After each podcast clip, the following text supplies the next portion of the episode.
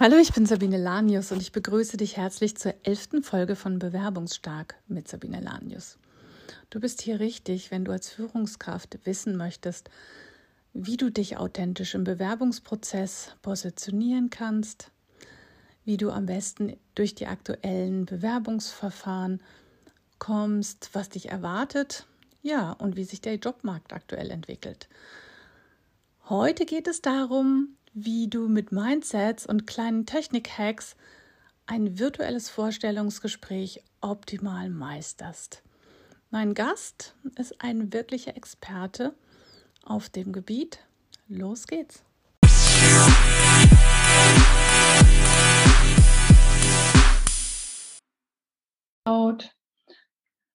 Als Fernsehmoderator hat er bereits über 3000 Interviews geführt. Er lehrt als Dozent an der Akademie für Publizistik in Hamburg und an verschiedenen anderen Medienakademien und er begleitet seit vielen Jahren Führungspersönlichkeiten aus Kultur, Wirtschaft und Medien als Medientrainer. Der echte Onliner ist heute hier bei Bewerbungsstark zu Gast, um uns wie man heute so schön sagt, Life-Hacks. Früher hätte man gesagt Tipps und Tricks zum Thema, wie präsentiere ich mich optimal in virtuellen Vorstellungsgesprächen mitzugeben. Ganz herzlich willkommen, Markus Pirock. Hallo Sabine. Hi, sag mal, wie ist denn das? Hattest du selbst schon mal ein virtuelles Vorstellungsgespräch? Na, eigentlich habe ich jeden Tag virtuelle Vorstellungsgespräche. Ähm, ah. Sogar mehrfach im Grunde, denn mhm. äh, mein Job besteht aus virtuellen Vorstellungsgesprächen. Ich habe ja sehr viele Einzelkunden und Einzelcoachings und bevor man in so ein Coaching einsteigt, einsteigt, das, das wissen ja die meisten Trainer und Coaches, gibt es ja dieses äh, kostenlose Strategiegespräch im Vorfeld, wo man gemeinsam mit einem zukünftigen Klienten eben so ein bisschen abklärt, passt es zusammen, wie ist denn die Aufgabestelle, um was geht es eigentlich? Ja. Und da ist es ja nichts anderes im Grunde, als dass ich mich einem möglichen Kunden eben auch vorstelle und der ja. mich eben auf Herz und Nieren prüft schaut, wie ist denn der T-Rock so? Ist der mir sympathisch? Kommt der gut rüber? Also das ist das eine. Mhm andere Forschungsgespräche, und das ist eigentlich noch viel krasser, wenn ich äh, so Webinare mache, zum Beispiel berate ich eine, die, die zweitgrößte Hochschule in Deutschland äh, bei der digitalen Transformation in der Lehre und dort trainiere ich die Professorinnen und Professoren und das ist dann so ein Webinar-Call, da sind dann vielleicht so 300 Lehrenden drin und das ist im Grunde auch wie ein Vorstellungsgespräch, weil ich eben nicht aus der Hochschullehre komme, aber ja. die ganzen Hochschullehrenden mich begutachten und natürlich auch entscheiden müssen, Trauen wir dem? Folgen wir dem? Nehmen wir dem ernst? Bauen wir da eigentlich Kontakt auf? Und ich finde, das ist eigentlich nichts anderes als ein äh, digitales Vorstellungsgespräch. Ja, da hast du recht. Uns bestimmt eine strenge Zielgruppe, oder?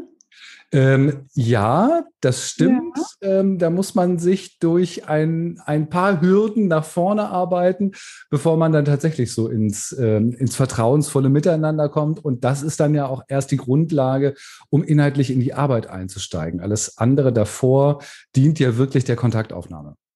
Jetzt habe ich vorhin auf deiner Homepage gelesen, dass du schreibst, und ich finde, es passt wunderbar zu Vorstellungsgesprächen, mit einem professionellen Interview machen wir uns sichtbar. Und zwar positionieren wir uns mit unserer Expertise. Das ist ja genau das, was wir eben in einem Vorstellungsgespräch wollen. Wir wollen das rüberbringen. Allerdings ist das für viele ein Terrain, was noch sich sehr ungewohnt anfühlt, auch wenn wir es vielleicht im privaten Kontext mal benutzen. Was würdest du den Menschen empfehlen zu tun? Ich glaube, die Grundlage ist ähm, etwas, was wir ja so unter dem großen Begriff Mindset verstehen. Und das bedeutet, dass wir ein echtes und tiefes Rollenverständnis entwickeln müssen. In welcher Rolle befinde ich mich denn eigentlich in der Rolle des Antwortgebenden, also des Bewerbenden?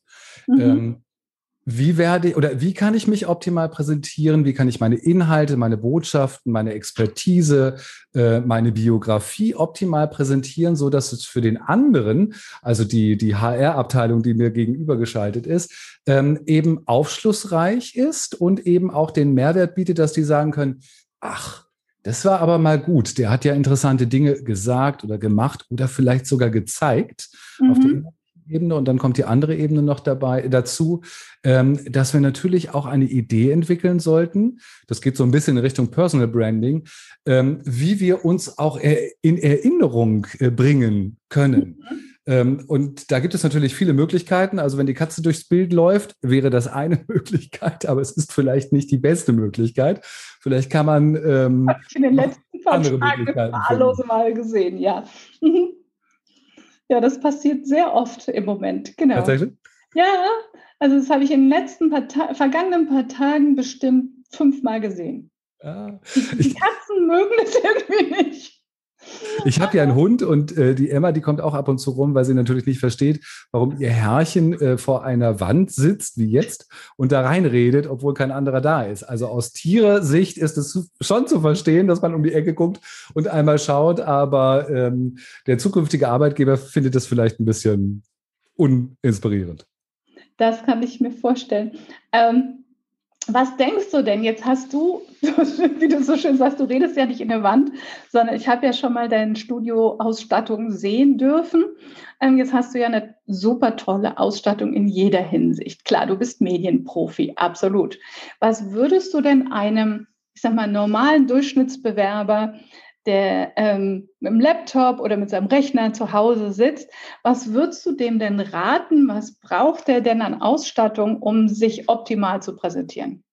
Das ist eine sehr schöne Frage, Sabine, die du stellst. Und ähm, erstaunlicherweise, man könnte ja annehmen, wir sind jetzt so mindestens seit einem Jahr im Dauer-Zoom oder im Dauer-MS Teams oder wo auch immer. Man könnte ja annehmen, dass man über solche Sachen gar nicht mehr reden müsste. Ähm, allerdings sieht die Wirklichkeit echt anders aus. Also ich habe ja mit vielen, vielen Leuten zu tun, die eben sich auch hier in dem virtuellen Raum treffen und bin dann immer wieder überrascht, ähm, dass man weiterhin die Feuermelder unter der Decke sieht oder unter die Nasenlöcher schauen kann ähm, oder ähm, in die unaufgeräumtesten Hintergründe gucken kann, wie auch immer. Also, du hast völlig recht, es ist tatsächlich wichtig, sich darüber Gedanken zu machen. Und da ist meine Antwort vor allen Dingen, Willkommen im Normal, also im neuen Normal. Herzlich willkommen im neuen Normal. Ich glaube, ähm, und deswegen ist es auch völlig sinnvoll, in neue Technik zu investieren. Ich glaube, dass wir aus dieser Zeit ja gar nicht mehr rauskommen werden. Also vielleicht auch, wenn dieses, dieses, äh, dieses Pandemie-Thema kein Thema mehr ist, vielleicht und sicherlich werden wir uns dann wieder häufiger im, im, äh, in Präsenz treffen. Aber mhm. die Videokonferenzen werden ja bleiben. Wir werden weiterhin so viele Videokonferenzen machen, wie wir es nie zuvor gemacht haben. Also macht es Sinn, in Technik zu investieren. Was brauchen wir? Wir brauchen vor allen Dingen, und das finde ich echt am wichtigsten, einen guten Ton. Und die wenigsten mhm. Laptops und äh, Computer geben das her, mhm. weil das eingebaute Mikrofon zu weit weg ist oder aus anderen Gründen. Und einen guten Ton zu produzieren mit einem externen Mikrofon, das ist nicht wahnsinnig aufwendig und wahnsinnig teuer. Aufwendig ist es sowieso nicht. Das ist ein USB-Mikrofon, einmal reingesteckt und dann läuft das. Preisklasse sind wir hier irgendwas so zwischen 50 und 130 Euro. Mhm. Ähm, ich glaube, das sollten wir schon investieren, um, und das ist nämlich das ist die Krux an der ganzen Geschichte. Wir selber haben ja nichts davon. Wenn ich jetzt hier ein tolles Mikrofon habe, ich höre es ja nicht.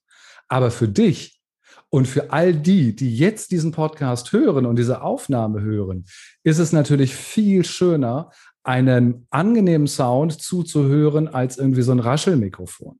Und das ist sozusagen ein bisschen das Problem, dass wir selber da keine, keine Wahrnehmung zu haben, aber dem anderen eine große Freude machen. Also, guter Ton ist wichtig, ein vernünftiges Bild ist wichtig, dass wir herstellen können, indem wir eben auch auf Augenhöhe miteinander reden. Und wenn wir nun mal keine externe Kamera haben, es kann ja sein, sondern nur ein Laptop, dann baut bitte so viele Bücher unter den Laptop, bis diese Kamera auf Augenhöhe ist und wir eben nicht unter die Decke äh, zum, zum Feuermelder ähm, filmen oder in die Nasenlöcher reinfilmen. Und das Dritte, wenn wir über visuelle Kommunikation reden, ist natürlich, dass wir ein vernünftiges Licht haben, was mhm mäßig stabil ist, wo vielleicht jetzt nicht gerade die, die knalle Sonne auf einmal reinkommt und alles wegstrahlt ähm, oder wo, wo es auf einmal nicht das Licht ausgeht, weil die Sonne untergeht. Das sind so drei Faktoren, eine vernünftige Kamera, vernünftiges, stabiles Licht und guter Ton. Und damit sind wir schon mal gut aufgestellt. Und das ist alles nicht so wahnsinnig teuer. Man kann es wahrscheinlich auch von der Steuer absetzen. Ich gehe davon aus, unter Werbungskosten, das stimmt. Du, aber zum Thema Licht würde ich dich gerne was fragen. Ich sah letztlich einen Herrn, der hatte ein eine Brille an und er hatte offensichtlich in Licht investiert. Er hatte nämlich sich so eine Ringleuchte gekauft und jetzt entstand der Effekt, dass sich diese Ringleuchte genau in seiner Brille spiegelte und er sah dadurch wirklich, ich kann es nicht freundlicher sagen, sehr zombiehaft aus. Also ich habe mich okay. am Anfang wirklich erschreckt.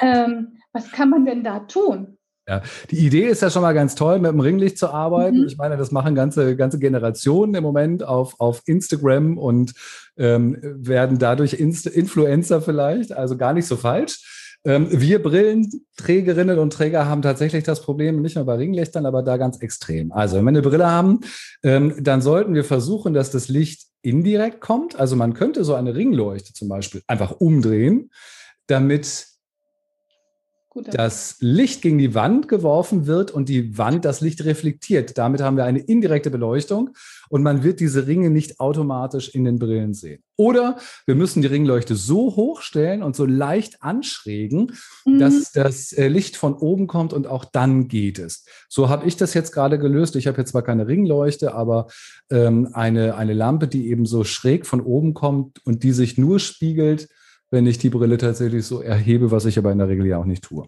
Das stimmt, das stimmt. Das ist ja, ist, man muss nur die Tricks kennen.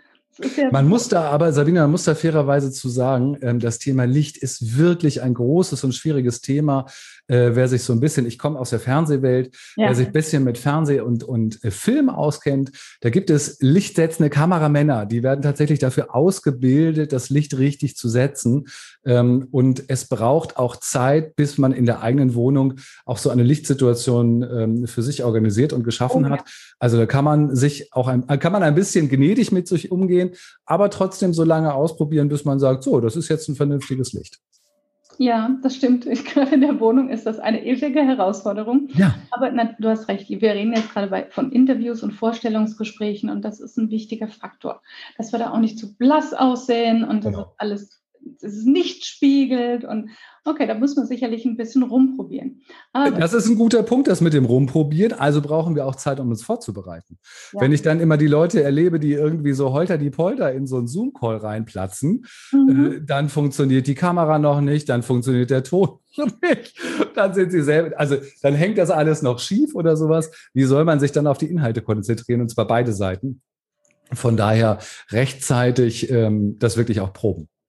Ja, das stimmt. Und vor allem, wenn man so einen schrägen Einstieg hat, dann ist man selber auch aufgeregt. Und dann kommt man, um dann wieder in die gute eigene Energie zu kommen und sich gut rüberzubringen, das genau. braucht. Deshalb ist es besser, das bisschen Vorlauf dem Ganzen zu geben. Da hast, genau. hast völlig recht.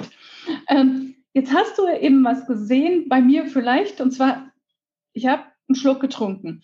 Wie, wie beurteilst du denn das? Weil so Vorstellungsgespräche können ja durchaus auch mal ein bisschen länger dauern. Stunde vielleicht.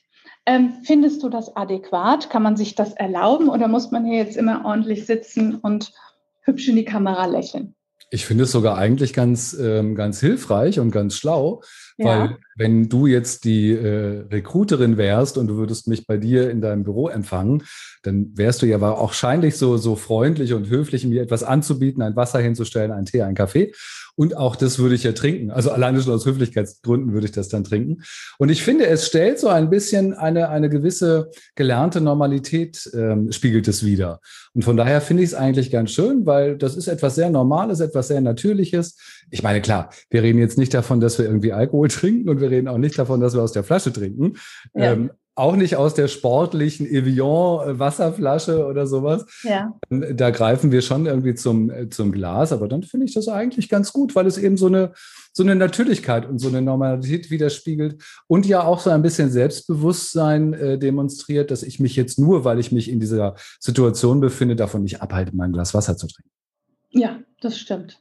Und in der, ist es nicht ja so, dass in der Regel dann die Stimme irgendwie ein bisschen besser klingt, wenn sie auch ein bisschen Flüssigkeit bekommt?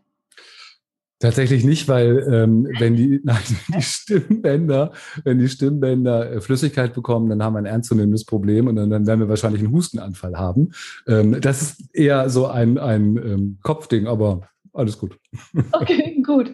Ähm, dann, was was findest du denn am wichtigsten bei einem Online-Interview? Ist es der virtuelle Kanal?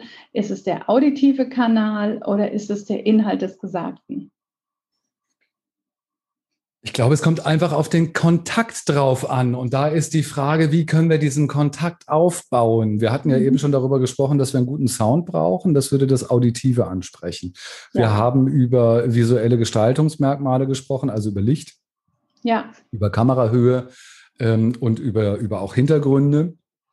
Das ist das Visuelle. Und dann kommt natürlich der Mensch dazu, mhm. wie er sich gibt und möglichst eben auch sich persönlich gibt und sich nicht verstellt. Und äh, das wäre dann die nächste Ebene. Alles gemeinsam bringt uns dann in den Kontakt mit dem Menschen, mit dem wir uns gerade unterhalten. Und ich glaube, dass es darauf ankommt, dass wir diese künstliche Distanz, die uns dieses Medium ähm, scheinbar diktiert, überwinden mhm. und wie in einem normalen Raum wirklich ähm, miteinander ins Gespräch kommen. Ich merke das immer daran, ich habe einiger Zeit ähm, mit Kolleginnen und Kollegen zu tun gehabt, die ich noch gar nicht persönlich kannte, die also nur äh, hier über, über Zoom äh, kennengelernt habe und dann habe ich sie aber mal im realen Leben getroffen. Und es war so natürlich und so normal. Es war so, als hätten wir uns schon, und wir haben uns ja schon einige Male gesehen. Und da habe ich gedacht, haben wir vieles richtig gemacht, mhm. ähm, dass uns das gar nicht so unnormal vorkommt, dass wir uns jetzt hier unterhalten. Ja, ja, ich erinnere mich jetzt gerade an das Gegenteil, dass letztlich ein Coachie, mit dem ich jetzt schon ein paar Monate arbeite, dass der sagte, und dann komme ich mal nach Frankfurt und dann lernen wir uns mal kennen. ich dachte, Ups. Ups, das ist schon. Ja, das ist, ähm, das finde ich spannend. Ja, ähm, fand ich auch. Weil da ja eigentlich eine Denke dahinter steckt. Ne? Also, ja. Ihr habt euch ja längst kennengelernt und das wäre jetzt auch keine Überraschung für ihn, wenn er dich irgendwie dann in Frankfurt trifft. Ähm, aber wenn er das tatsächlich so empfindet, steckt da eine, eine Denke dahinter, die gar nicht mehr zeitgemäß ist.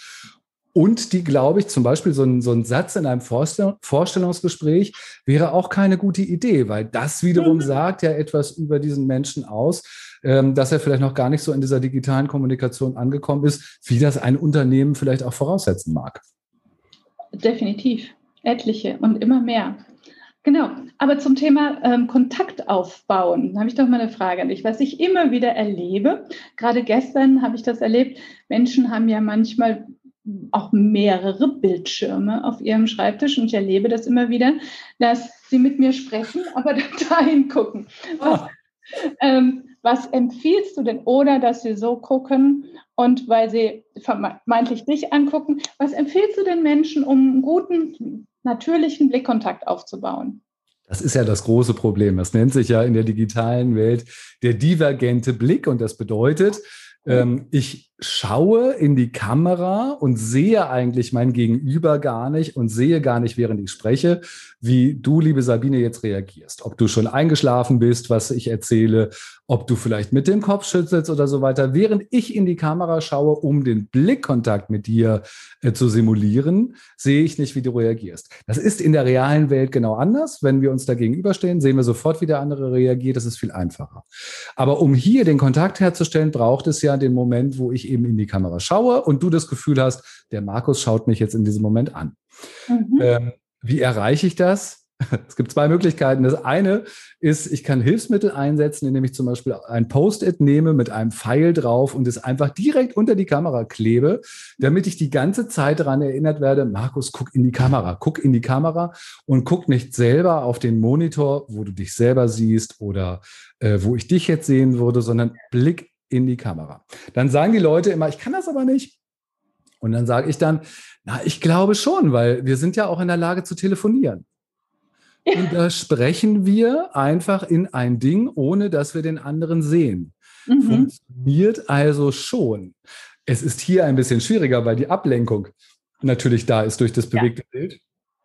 Ja. Aber ähm, wenn wir es trainieren, und das ist sozusagen der zweite Tipp, das ist der, der, dauert ein bisschen länger, die negative Teil der Botschaft. Wir brauchen dafür ein bisschen Training. Dann können wir uns das aber sehr gut angewöhnen, während wir sprechen, in die Kamera zu schauen und während wir schweigen und der oder die andere spricht, dann eben auf der oder die andere zu schauen. Ah, ja, ich kann das nur bestätigen. Ich trainiere das ja seit ein paar Wochen, äh, weil ich ja an einem deiner wunderbaren Online-Trainings auch teilnehmen durfte. Und ich muss Danke. sagen, am Anfang, ich habe jetzt einen Post-it mit einem Smiley, nicht mit einem Pfeil. Und der lächelt mich halt ab und zu mal an. Das kam mir am Anfang sehr ungewohnt vor, aber es ist definitiv leichter geworden und es ist ein guter Reminder, um wirklich den Blick dahin zu lenken, wo man ihn ja auch haben möchte. Und wir warten eigentlich alle händeringend auf, äh, auf das Produkt, wo die Kamera in einem Bildschirm integriert ist, wo es uns also ganz leicht gemacht wird, dass wir aufs Bild gucken können und die Kamera dahinter nimmt aber trotzdem unseren Blick auf. Ähm, ja. Das gibt es noch nicht in der Consumer-Form. Das gibt es ähm, als Teleprompter, so nennt man das, äh, wird mhm. auch bei Film und Fernsehen eingesetzt, aber so ganz normal äh, bei Mediamarkt kann man das noch nicht so richtig, also kann man schon, aber es ist sehr umständlich. Mhm. Aber ähm, ich glaube, dass es das ähm, sicherlich bald mal geben wird, weil das ist ja ein Dilemma, mit dem wir alle zu kämpfen haben und wir finden es alle blöd. Wir finden es alle blöd. Wir wollen ähm, auf dem anderen gucken, während ja. wir reden. Das wollen wir einfach, weil es unsere Natur ist und das verstehe ich auch.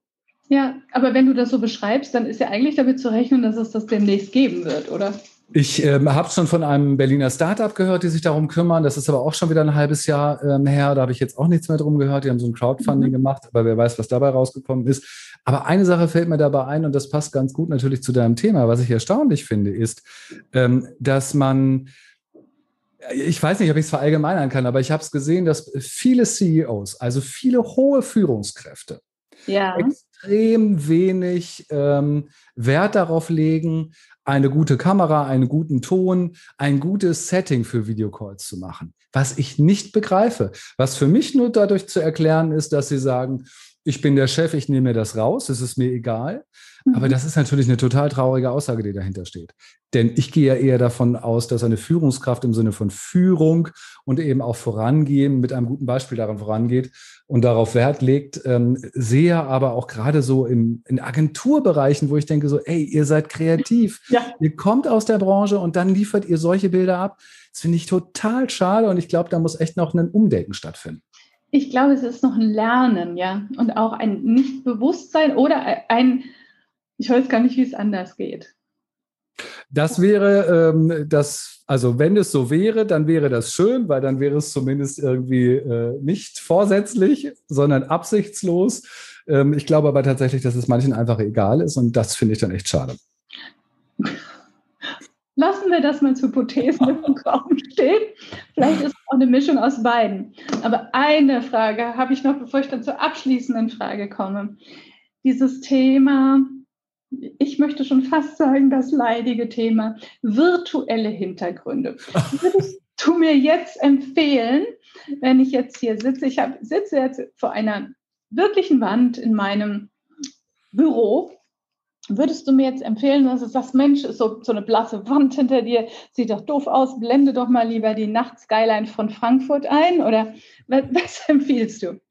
Oh, das ist auch schön, dass du das ansprichst, weil da entstehen ja so lustige, äh, lustige Bilder. Also, ich finde, ich finde deine langweilige Wand im Hintergrund ganz gut, ähm, weil es eben ein total ruhiges, ausgeglichenes Bild gibt. Ähm, du ja. arbeitest da ganz schön mit dem Licht im Hintergrund, ja. ähm, um eine gewisse Raumtiefe und äh, eine Kontur auch zu geben. Mhm. Du hast sogar dein äh, Oberteil ein, entsprechend dieser Farbkombination abgestimmt. Das sieht alles sehr toll aus.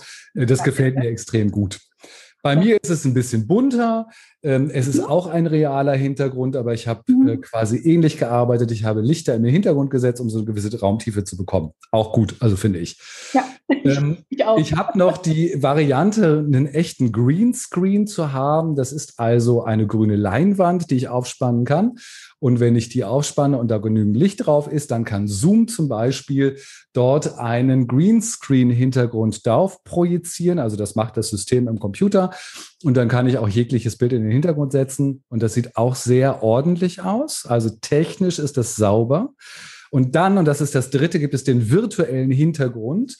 Da verzichten wir auf diese grüne Wand und ähm, der Computer versucht aber trotzdem, ähm, uns zu erkennen und den Hintergrund durch ein Bild zu ersetzen. Mhm. Das geht in der Regel schief. Ähm, ja. Das äußert sich zum Beispiel dadurch, wenn ich dann zur Seite gucken würde, würde die Hälfte meiner Brille fehlen. Richtig. Wenn ein, wenn ich ein, ein, Buch in die Kamera halten würde, wäre auf einmal das Buch und meine Hand weg. Also es gibt da Rechenprozesse, die einfach so schwierig sind, ähm, mhm. dass das nicht sauber dargestellt wird. Und das finde ich ist keine Alternative, mhm. ähm, weil das, das irritiert doch eigentlich den Zusehenden viel mehr, als dass es eine beruhigende Wirkung hat. Also entweder einen realen Hintergrund und dafür zu sorgen, dass das irgendwie alles entspannt ist ähm, dass dort keine, keine äh, Sachen zu sehen sind, die ich nicht zeigen möchte. Was weiß ich, von meiner Lieblings-Punk-Band irgendwie einen Totenkopf im Hintergrund ähm, möchte man nicht präsentieren. Da muss man sich mit der Kamera ein bisschen zur Seite drehen und dann sieht man mhm. das schon nicht mehr. Ähm, das wäre eine Möglichkeit oder eben dann die Möglichkeit, wenn wir wirklich einen Greenscreen haben, einen richtig sauberen Hintergrund zu präsentieren. Da muss man sich aber natürlich auch überlegen, was ist das für ein Hintergrund? Ähm, da gibt es ja von Zoom so Grashalme nicht geeignet, ja, die Brücke von San Francisco nicht geeignet. Ähm, also es wird schon ein bisschen schwierig, da muss man sich dann schon Gedanken machen, wie man das gestalten möchte. Ja, das stimmt. Also das heißt, wenn virtueller Hintergrund, dann auf jeden Fall mit einem Greenscreen. Ja, und, und auch sehr gut ausgewählt, ähm, mhm. damit man nicht denkt, so, äh, was ist das denn? Ja, das stimmt. Da gibt es auch diesen hübschen Hintergrund mit dem Universum. Ja, ja, ist auch ganz, ja, ja, ganz gut. Hm. Ich sitze auf dem Mond und gucke auf die Erde. Entschuldigung, was Genau, während sich die runden Lichter in meiner Brille spielen. Ja, sehr schön. Sehr schön. Ja, Markus, vielen Dank für diese ganz, ganz hilfreichen Informationen. Zum Abschluss Möchtest du das nochmal zusammenfassen oder sagen wir mal die drei Punkte, die dir am wichtigsten sind? Was sind die drei Hacks, die du unseren Zuhörern mitgeben möchtest? Fällt mir ein, über einen Punkt haben wir noch gar nicht geredet, aber der ist wahrscheinlich so, der ist wahrscheinlich so selbstverständlich, ähm, dass wir den noch gar nicht erwähnt hat, sehe einfach gut aus. Also im Sinne von, kleide dich vernünftig, hab ordentliche Haare, wenn es denn äh, die Zeit zulässt, im Sinne von, wenn man wieder zum Friseur gehen kann. Das ist ja mittlerweile auch nicht mehr so ganz einfach. Mhm. Ähm, aber sorge auch dafür, dass du da halt nicht im Jogginganzug stehst, sondern ähm, pflege oder zeig dich eben auch gepflegt. Hab ein gutes Bild, nicht nur von dir, sondern eben auch das technische Bild. Das wäre so das zweite große, inklusive Ton. Und der dritte Punkt, da hatten, sind wir schon drauf eingegangen, sei vorbereitet. Überlege dir, welche Fragen werden dir gestellt, welche Antworten sind relevant. Welche Antworten sind relevant? Das ist, glaube ich, wahnsinnig wichtig. Ja. Ähm, ratter nicht einfach irgendwie langweilig deine, deine Biografie durch, greif einzelne Punkte drauf, mach, mach ein, also zeige dich, werde ein, geh in Wirkung um, ja. um so auch in Erinnerung zu bleiben. Und ich glaube, dann haben wir auch in diesem virtuellen Raum super Möglichkeiten, ein richtig gutes Forschungsgespräch zu führen. Absolut. Man kann in dem virtuellen Raum so viel mehr machen, als wir früher gedacht haben. Ich arbeite jetzt teilweise mit Coaches, die habe ich noch nie in meinem Leben persönlich gesehen und das klappt hervorragend. Ja. Und ich glaube, dass Vorstellungsgespräche genauso gut funktionieren können, wenn wir genau die Punkte beachten, die du uns gerade mitgegeben hast. Und wie wichtig ist es und was für eine tolle Möglichkeit, dass du sozusagen genau in diesem Raum auch arbeitest, dass man das mit Coaches eben auch trainieren kann.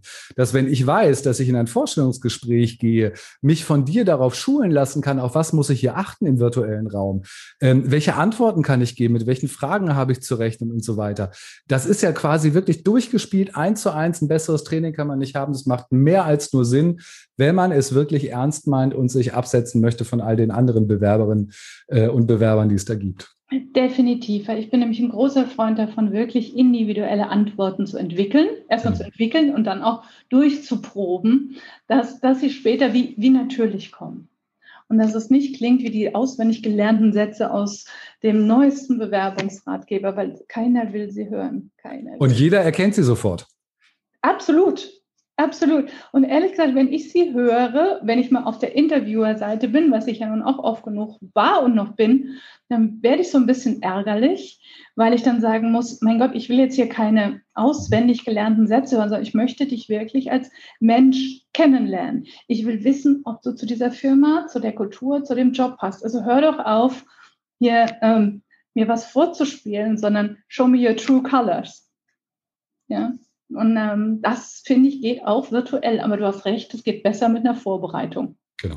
Ja, ich danke dir ganz, ganz herzlich für die, die spannenden Minuten mit dir und für die, den super wichtigen und guten Input. Ganz herzlichen Dank und bis bald hoffentlich.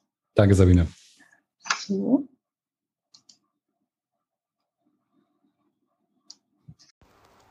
Danke, dass du heute dabei bist. Du weißt ja, dass du hier jede Woche neuen Input rund um das Thema berufliche Neuorientierung, persönliche Positionierung, Bewerbung etc. bekommst. Und das sind entweder spannende Interviews oder Inputs zum Thema, wo wir das Thema von ganz unterschiedlichen Seiten beleuchten. Ähm, in Zukunft kannst du diese Interviews schon als Video oder auch Podcast ab Freitag abrufen.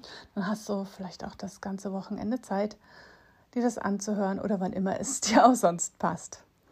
Und hier nochmal ein kleiner Reminder, wenn du gerade dabei bist, dich zu bewerben, dann kann dir vielleicht mein kostenfreier Guide mit elf Einleitungssätzen, wie du ein Bewerbungsanschreiben beginnst, wirklich helfen dir das und dir das Leben etwas leichter machen. Ähm, den Link dazu findest du in den Show Notes. Ja, und ansonsten freue ich mich auf nächste Woche. Da bist du auch wieder ganz herzlich eingeladen und auch da ist wieder ein spannender Gast dabei. Und bis dahin sei bewerbungsstark. Deine Sabine Lanius.